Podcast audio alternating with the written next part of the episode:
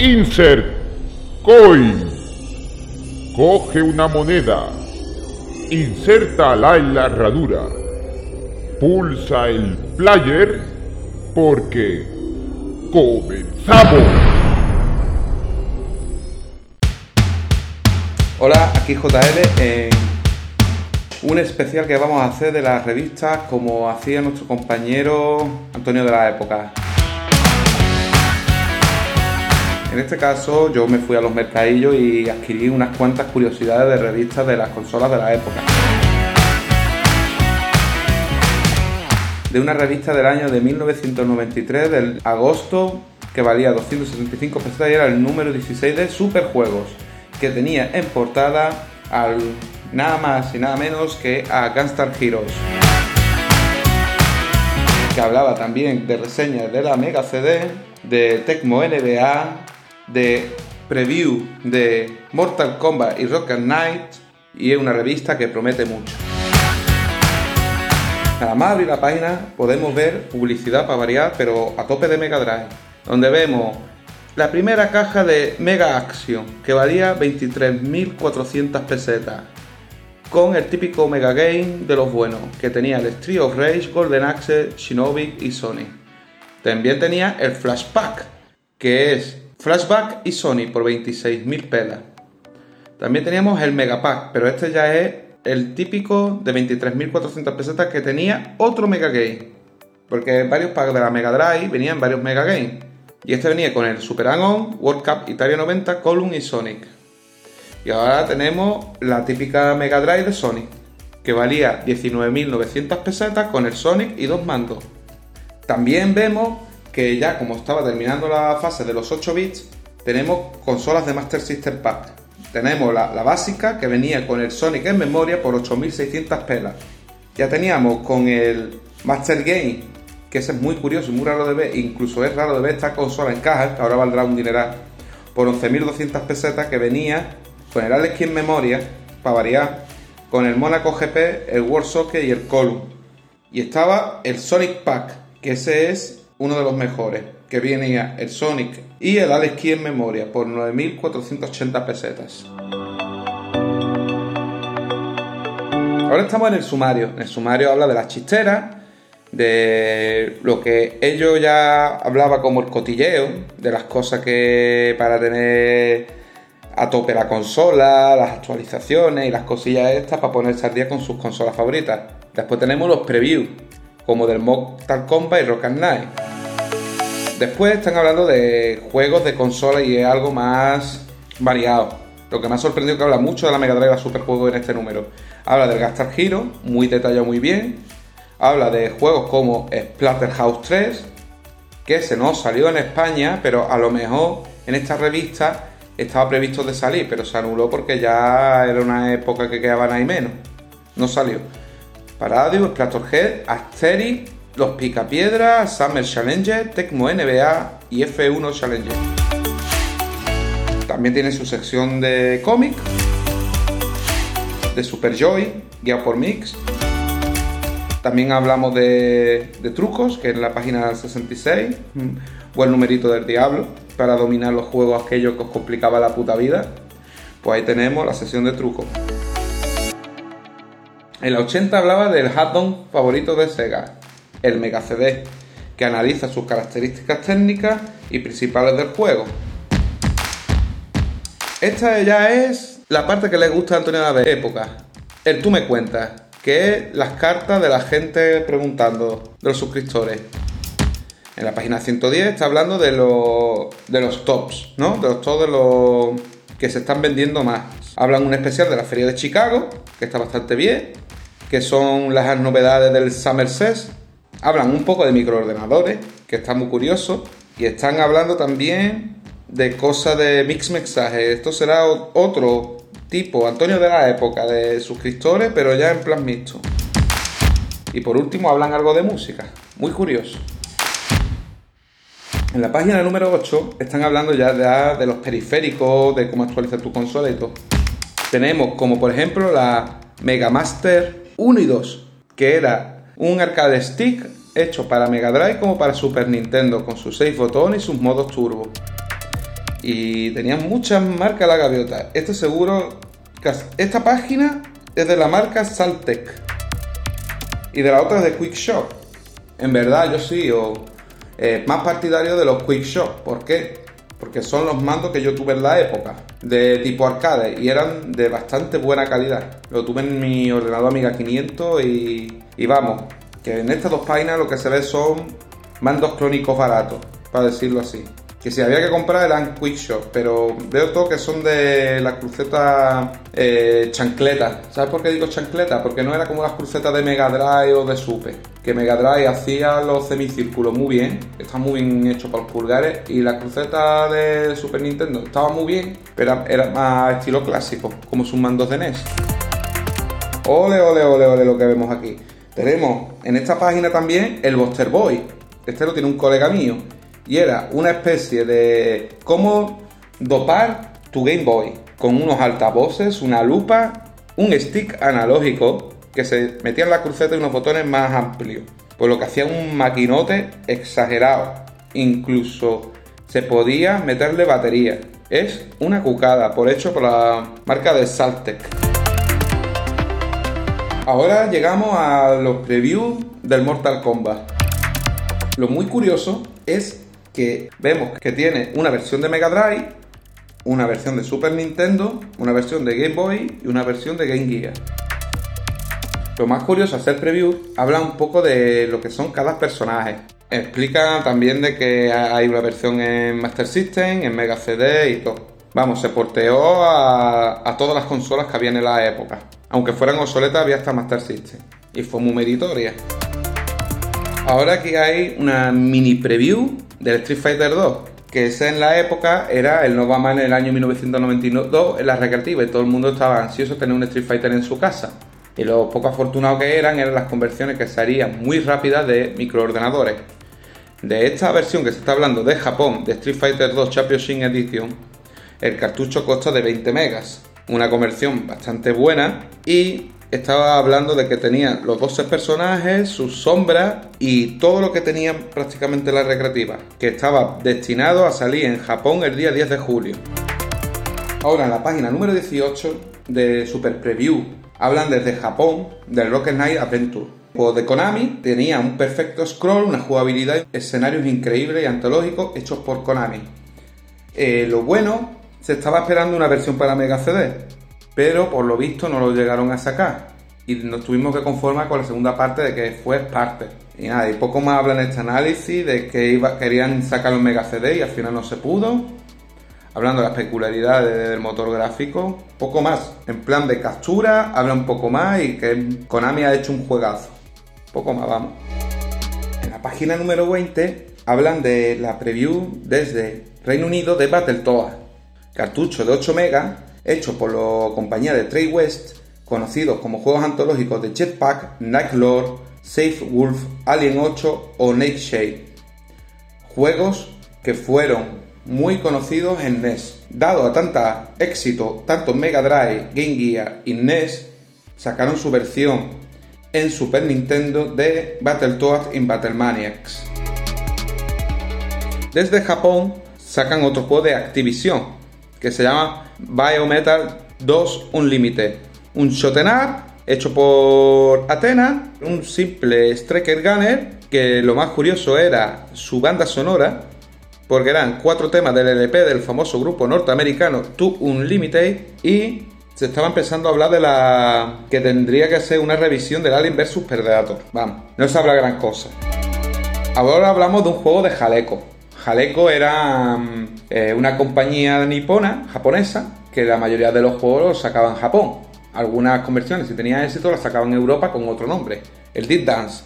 Deep Dance es un cartucho de 16 MB inspirado en juegos de Street Fighter y Fatal Fury, con un modo 7, animaciones notables, pero tenía movimientos muy repetitivos y no dejaba de ser un poco clon de los juegos de aquella época tipo Street Fighter 2. Hablan un análisis de Axteris para Super Nintendo, de Infogrames, de 8 MB, de 1 a 2 jugadores, de 3 vidas y de 5 pantallas, con solo 3 continuaciones sin power y no grababa partidas.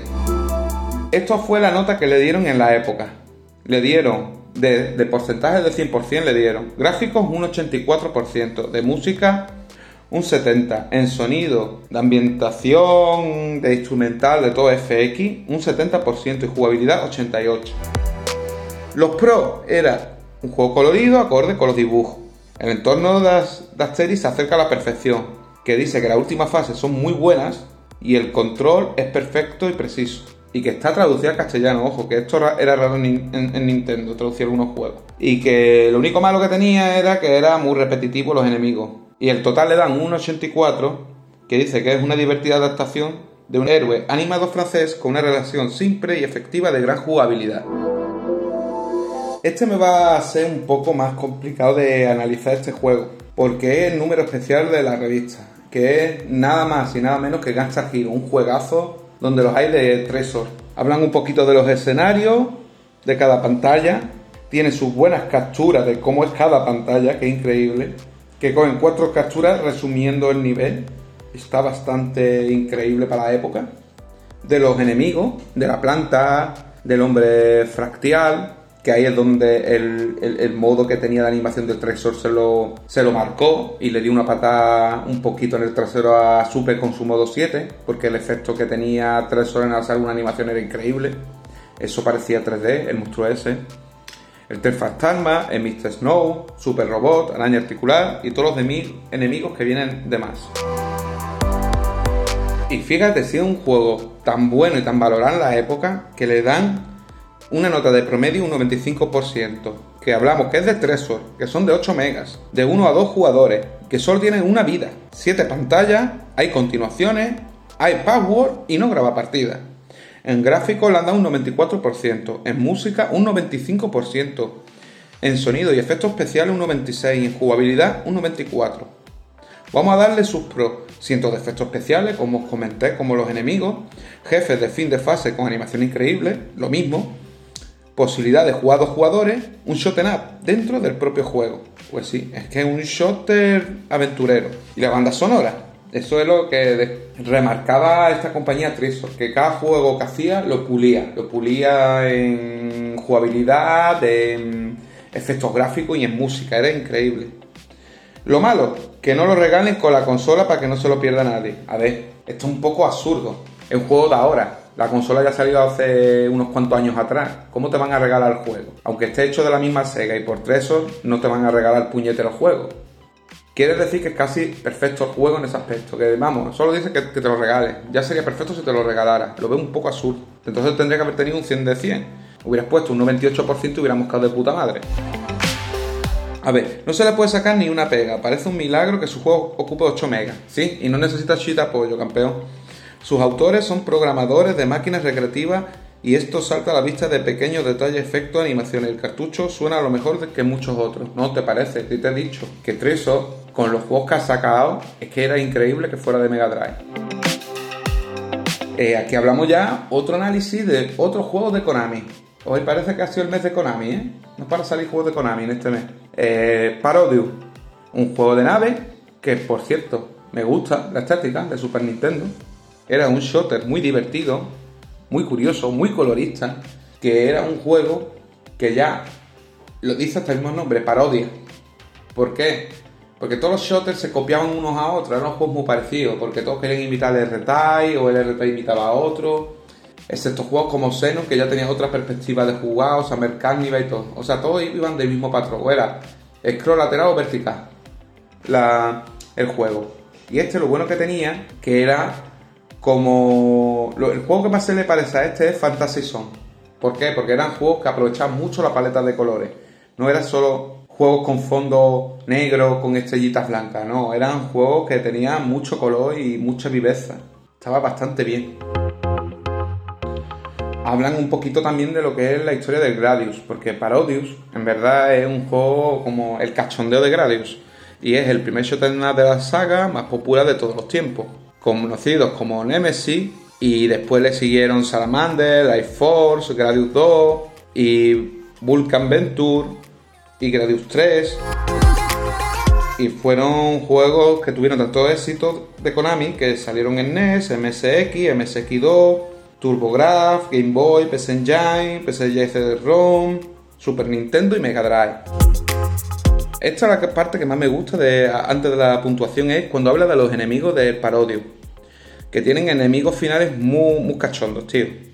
Tienen una gran bailarina de cabaret, una nave tentacular, un pulpo. A ver, ya vamos a lo más importante, a las puntuaciones. Juego de Konami, 8 megas, un jugador, 1 a 9 vidas, depende de lo que vaya acumulando, 11 niveles, las continuaciones son infinitas, o sea que te lo puedes terminar, no hay password y no graba partida. La puntuación total es de 94, los gráficos 94, la música 1.21, sonidos especiales 90, jugabilidad 94. Lo bueno, gráfico y colorido alucinantes, guardianes finales de la fábula, cuatro personajes a elegir, recuerda al mítico inigualable del Gradius, normal, es que es una versión de cachondeo del Gradius. Banda sonora e instrumentos con sampleado. Si era la versión de Super Nintendo no me extraña, tiene cuatro canales de sample. Lo malo, que los continuos son infinitos. Pues a mí no me parece mal. Porque gastarte en la época un cartucho que valía 12.000 pelas para estar jugando todo el rato la primera pantalla, al menos te tira un puto día entero y te pasa el puto juego. O dos. O hasta lo que tú lo puedas. Pero bueno, las cosas de esto. Y claro, está hablando de que al final como reseña de que es la gran Konami, que hace juegos como Contra, mm, Probotector, Gradius 3 y Castlevania y los Tiny y todo ya. Eso todo el mundo lo sabe ya. Ahora viene lo curioso, que está hablando del Splatterhouse 3, que es un puto juegazo, que a lo mejor hasta última hora ya estaba casi el juego para sacarlo en Europa y no lo sacaron. Porque estaban hablando muy detalladamente, ya tenían su cartucho, tenían su juego, y era de la mar de curioso, las capturas, de los niveles ampliados y todo. Yo creo que un juego que a última hora se, por, el gore o por lo que sea se anuló. Vamos, de hecho que estaba muy detallado, ¿eh? hasta los movimientos de Rick, de lanzamiento, de cabezazo, de uppercut, de patada circular, estrangulación, explosión, superpuño y patadón. Yo lo he estado jugando, es un juegazo que lo merece. Si lo podéis emular, emularlo, porque es un cartucho que ya que está caro de coleccionar. Oye, pero lo curioso a mí lo que me sorprende es que le han dado esta puntuación. Le han dado puntuación a un juego que normalmente no ha salido. Es lo que me está extrañando. Esto lo tengo yo que averiguar porque ¿cómo puedan puntuación un juego que no ha salido en Europa? Un juego de Namco, 16 megas, un jugador, dos vidas. Es verdad que era difícil del copón, ¿eh? Seis niveles, las continuaciones son infinitas, ¿verdad? Pero lo malo es que te quitan las dos vidas y tienes que volver al principio de la pantalla. Al menos tienen los passwords, que se agradece un montón, porque eso era un, reto. Ahora viene de las portátiles, que eran dos, que era Game Gear o, Game Boy. Pues está hablando ahora de los picapiedras, los Flintstones. Un juego muy, normal, en su escala de tono de grises, porque era normal de esa época. Un juego bastante bien, recuerda un juego de NES, de 7 niveles, de 2 megas, hecho por, por Taito, 7 eh, pantallas y 5 continuaciones. En los gráficos le ha dado un 78%, en la música un 80%, el sonido FX le dado un 73% y la jugabilidad 86%. Que en donde gana es la jugabilidad, pero aún así veo la nota muy alta para darle un 84%. Lo bueno, gráfico enorme en pantalla, la dificultad es la justa sin ser desesperante, el extenso mapeado que posee, tan genial y divertido como la versión de NES. La falta de efectos sonoros, y es lo malo, y que solo tenga un hacha de piedra para cargarte al enemigo. ¿Qué quiere? Que que te den una escopeta, estamos en la época de la prehistoria. También son las hostias los de esta revista. Ahora hablan del Summer Challenge en pantalla. Es el típico juego deportivo, lo tengo yo. Para mí es un juego que es muy entretenido, más bien para jugar multijugador con la gente y le han dado una puntuación para mí muy alta. Un 84, unos gráficos de 84%, una música 75, sonido FX 85, jugabilidad 84 y un juego de acolade que puede participar hasta 10 jugadores, facilidad de control en todas las pruebas, una buena conversión del clásico de ordenador y buena perspectiva para el jugador. Lo malo, la música es demasiado simple, lo comparto y animaciones ligeramente bruscas, lo comparto y yo digo que la nota es muy alta para este juego. Ahora viene lo mejor, las dos páginas de Super Joy, que os comenté que había un cómic pues es una parodia del juego que, se estaban esperando. Siempre se hablan de. Y esta es del Street Fighter, que se ve el típico personaje de la Superjuego recibiendo una paliza de los personajes de Street Fighter. Vamos, una chalaura. Ahora estamos con las sesiones de truco de Babel Babel, de NES, de Golden Axe, Tetris, Pillow Wing, European Club Soccer, Wonder Boy, Home Run, Super Soccer, Super Adventure Island, Rolly Thunder. Y no os digo los trucos porque os podéis descargar en PDF la revista en cualquier lado y os miráis los trucos, si no buscarlo en Google. Y creo que el truco del mes es para el juego Wirlo. Fíjate que es uno de los juegos más caros de Super Nintendo. Pues estaban los passwords para pasarte el juego entero. Ojo al dato, el que tenga un Wirlo lo juega en emulador, en esta revista va a encontrar pasar los niveles. Hay más trucos de Sonic, Babel Dragon, Shatterhands, Super Soccer, Sonic 2, Aventura Island 2 de NES, Prince of Persia, Xenon 2, Battle of Howron, que tiene una pintaza de juego pasar de master que te caga, y Sparking Quest de Super NES. Sin olvidar los trucos de Super Mario Land 2 de Game Boy, Aventura en Island de NES, Top Gear de Super NES, Lotus Turbo Challenge de Mega Drive, NHL 93 de Mega Drive, Bugs Bunny de Crazy Castle, anda, hay una versión en Game Boy. Y Tashan Tashan tenemos del análisis el parodio, tenemos trucos. O sea, aquí es un 2x1, hablan un buen análisis del juego y encima te dan los trucos, de puta madre. Y ya vamos por la página 72 de Superjuegos y están hablando de los super trucos del mes Tashan Tashan del Star Wing, ¿eh? de un juego de Super Nintendo de naves con apoyo de chip FX. Pero vamos, que te explica bastantes cositas de la máquina tragaperra, de cómo conseguir doble disparo, el misterioso agujero negro y todo lo demás. Tenemos el análisis ahora de Super Nintendo de Tecmo Super NBA Basketball. Un juego de Tecmo de 8 megas de 1 a 27 jugadores, supongo que por equipos, vidas infinitas, base regular y playoff, continuación infinita, power no y grabar la partida. Eso es de agradecer. Eh, con una nota muy alta de 96 para el promedio ser tan bajo. De gráficos 89, música 80, sonido y efectos especiales 84, jugabilidad 95. Este juego, donde se le subió más la puntuación, fue en la jugabilidad, pero eso no compensa darle un 96. Para mí no cuadra esta puntuación. Si todo es menos de 95, ¿por qué le va a dar un 96 global? No lo entiendo. Esto tiene que ser que le gustó muchísimo el que analizó este juego. Esto ya es otro de los errores de análisis. No puedes poner un 96 cuando todo es debajo de 95. Eh, ellos dicen que increíble soy del scroll, reproduce fielmente a las reglas de la NBA y que recoge una temporada completa. Lo malo, que los jugadores no se parecen físicamente a los homónimos, normal, estamos hablando de una consola de 16 bits, los tiros libres se quedan en suspensión y las plantillas están poco actualizadas. A ver, si este juego se, se programó X tiempo, es normal que no esté actualizado. Esto no es una cosa que se actualice en la época. Si el juego se desarrolló unos 12 meses antes de sacarlo, ya demasiado con lo que tuvo. Digo yo, ¿no? Le dice, estos son los jugadores que van a entrar y siempre al último momento hay jugadores que entran o no entran. son cosas así. Aquí hay un análisis muy resumido de Game Boy de Star House. Un, un shooter que recuerda mucho al R-Type, pero en versión más potajerilla, creo. Le han dado una puntuación de 85 esto es lo que estábamos hablando. En la anterior le dan un 96 y todo es debajo del, del 96, ¿no? Pues a este le dan un 85 y está las notas debajo del 91, debajo del 89 y tal. O sea, no cuadra. O sea, este juego porque le da la gana tiene menos puntuación que el otro. Un NBA de mierda le dan un 96 y no coincide. De gráfico le da un 91, ojo al dato. De música un 82, de efectos especiales 80 y de jugabilidad 89. Si ya tiene dos puntuaciones que ya supera los 85, ¿para qué le das un 85?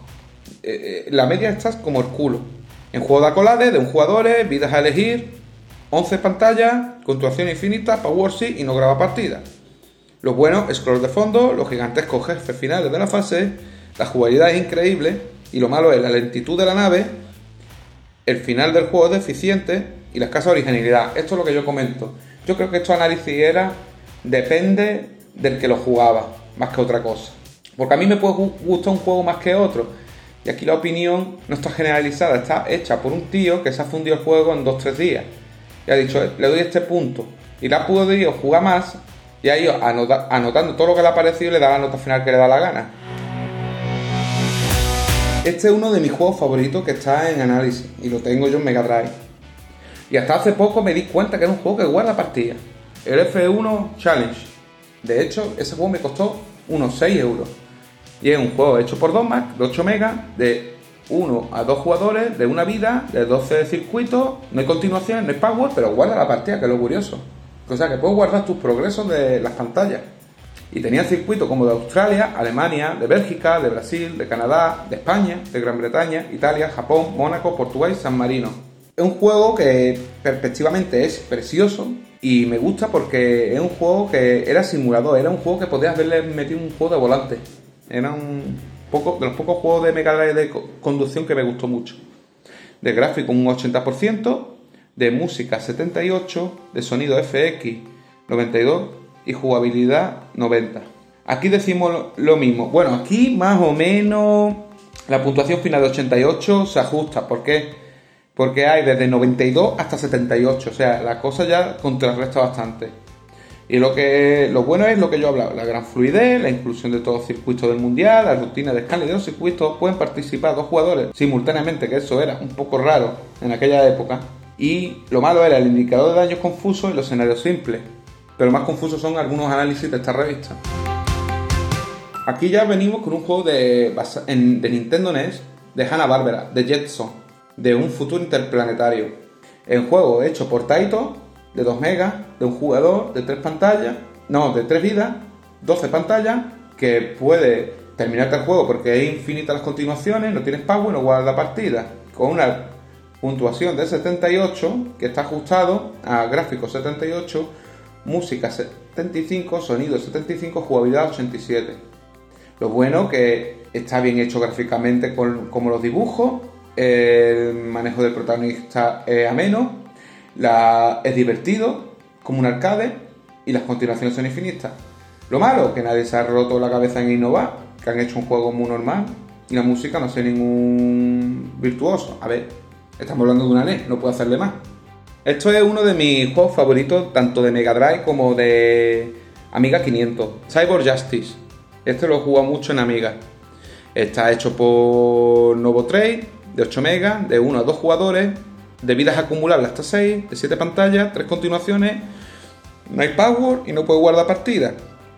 Y es un juego tipo beat'em robótico que podías editar a tu personaje. Podías cambiarle piezas de los brazos, del cuerpo y todo. Era un juego muy divertido. Con una puntuación de 87%, muy ajustado, porque tenemos de gráfico 82, que tampoco lo veo tan malo para poner un 82, pero bueno. Música 79, ahí lo comparto porque en Amiga está mejor. Sonido FX 86, bueno, le ha puesto algo bueno. Y jugabilidad 88. Los movimientos son de película, es normal, te he dicho yo que un de juego. Eh, montar tu robot es un aliciente, como he comentado, y la belleza y el color del escenario alegran el juego.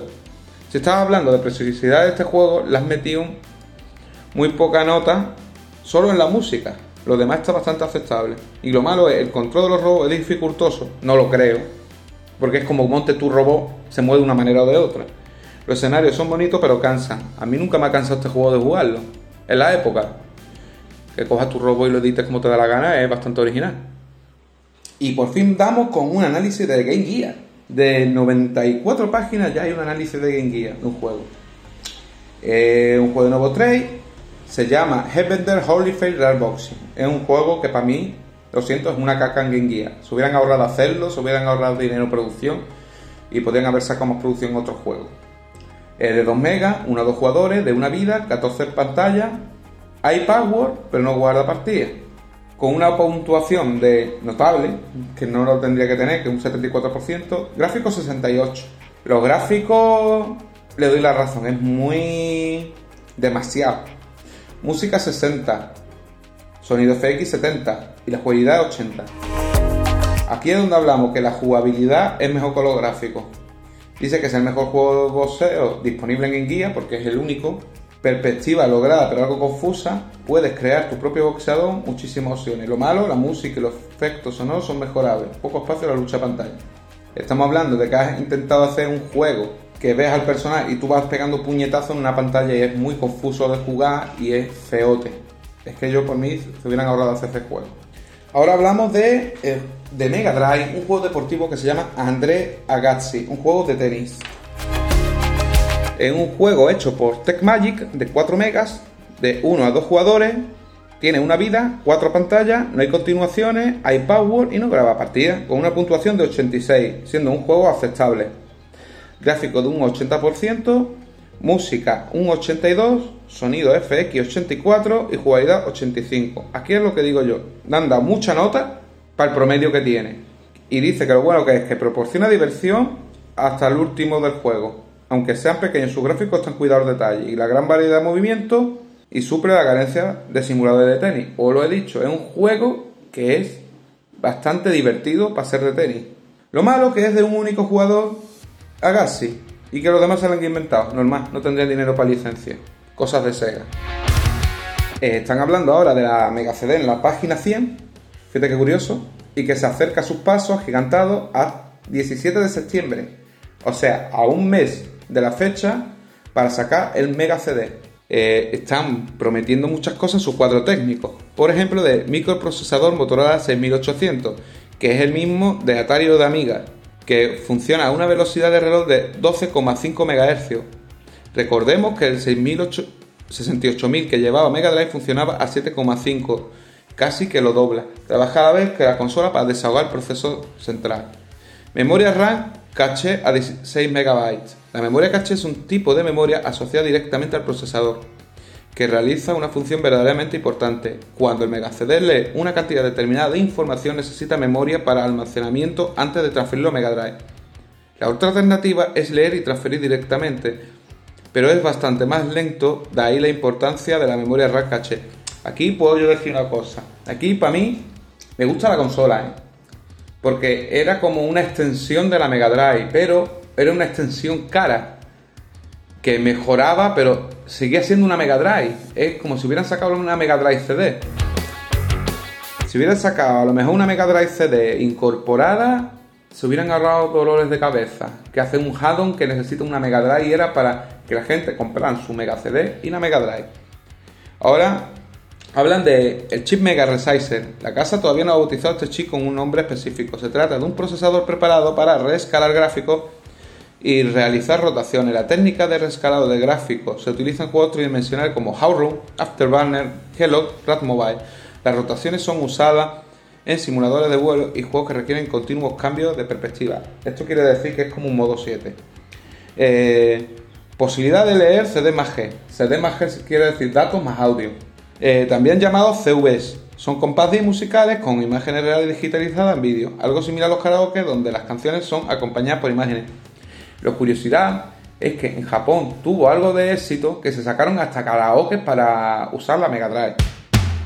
Canales de MEA. El funcionamiento del Mega CD se basa en los canales de MEA. Son canales de entrada directa a la memoria que elimina los retardos en el acceso a información. De esta forma, la Mega Drive puede ejecutar un programa de forma normal y cuando necesite información contenida del CD como la voz de un personaje o la pantalla digitalizada, puede reproducirla sin ningún retardo apreciable.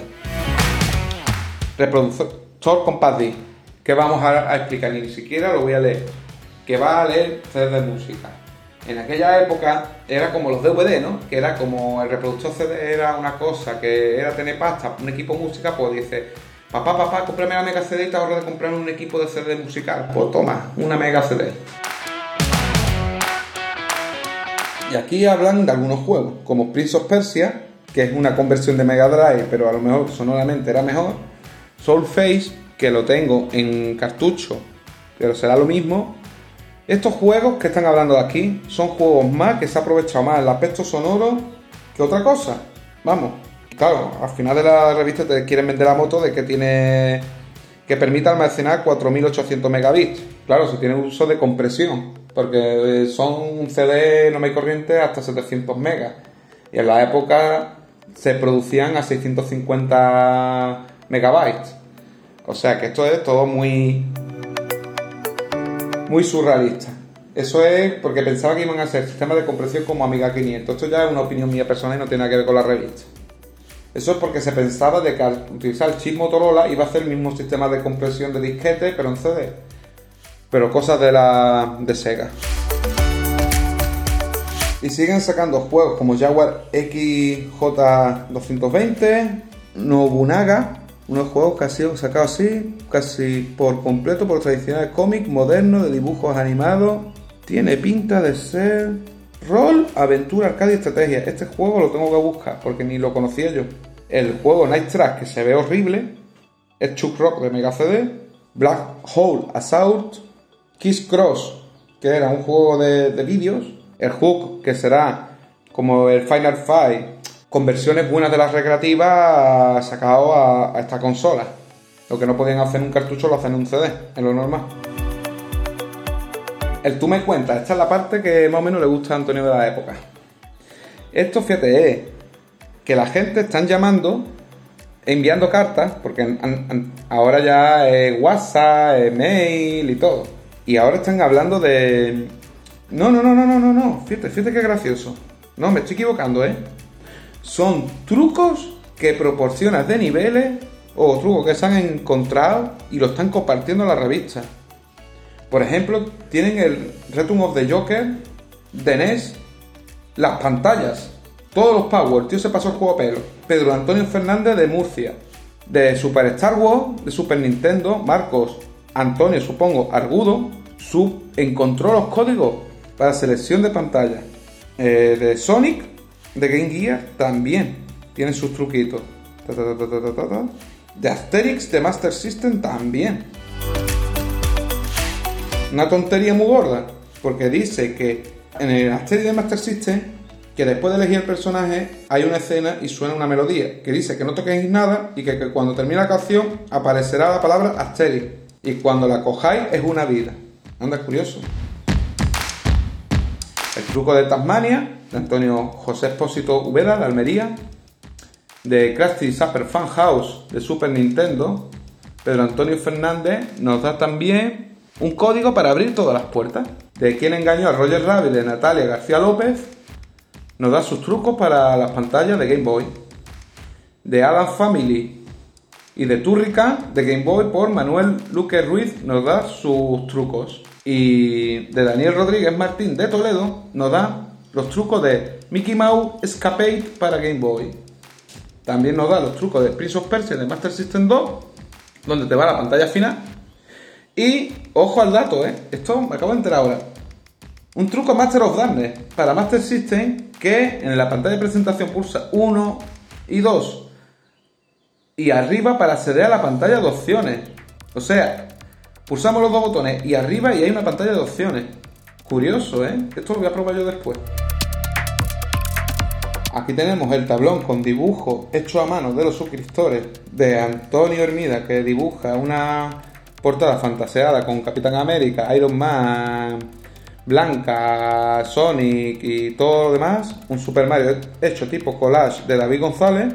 Un cómic de Guillermo Pérez un dibujo bastante curradete de las tortugas ninja de Pedro Manuel Fernández, un dibujo de un Spot, un Sonic, un Bart Simpson de René Anton McConnell, un dibujo que parece del Rey León, que están todos adorando una Mega Drive, me encanta ese dibujo, de Daniel Piñero, parece una bestia de Alter de Francisca González, encima de una Mega Drive, y un Sonic Tom Heavy de Colegio La Salle y una especie de robot que se llama Unión Consolera, que parece de los Power Rangers, que es juntar una Super Nintendo con una Mega Drive, con una NES, con una Game Gear, con una Game Boy y con un mando de la Master System.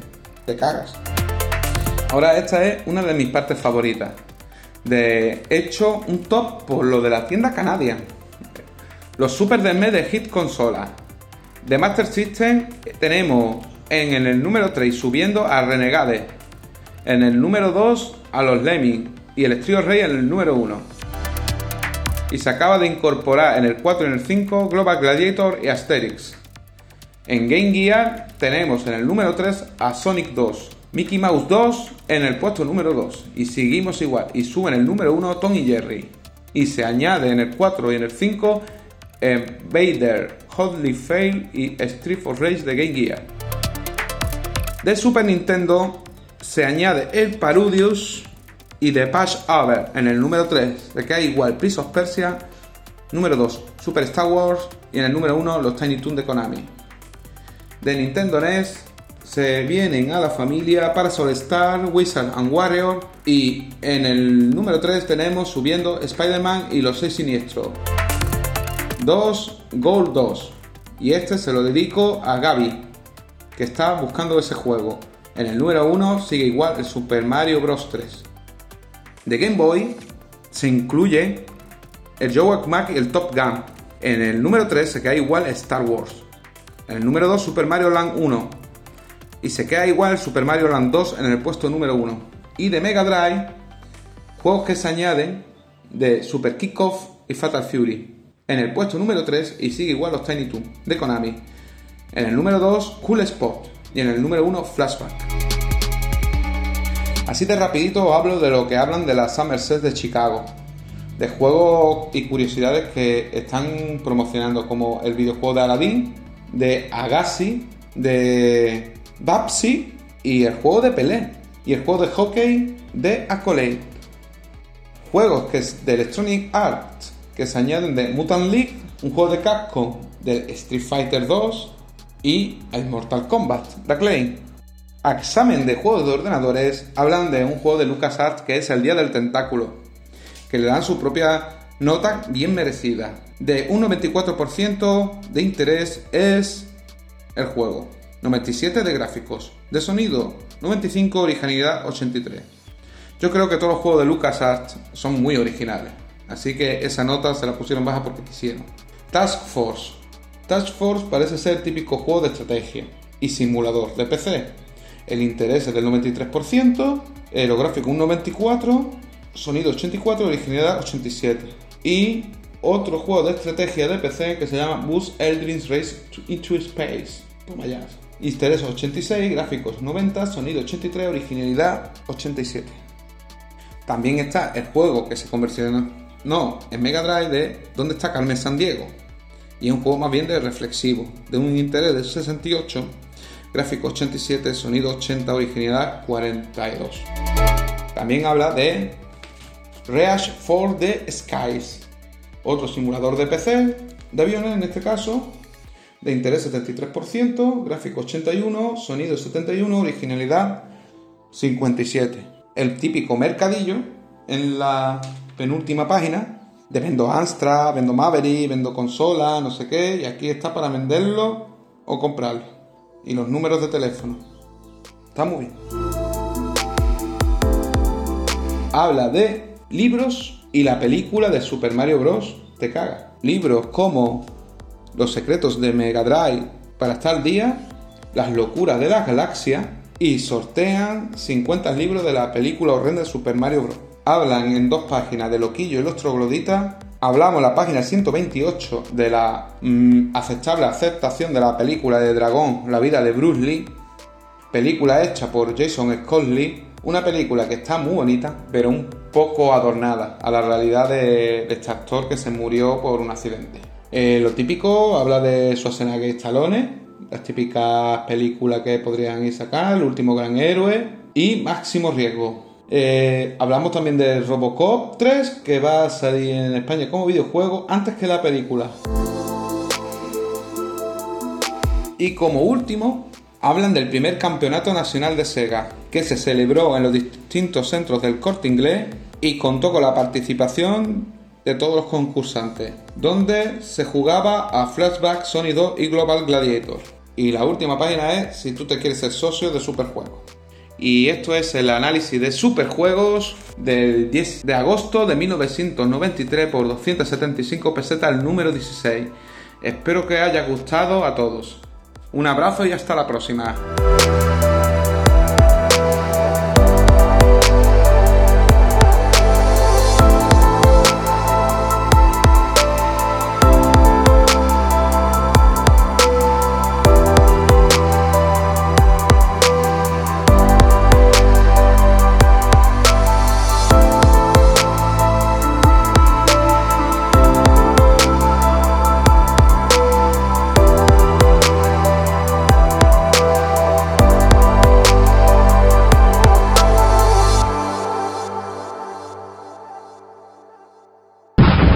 Insert Coin.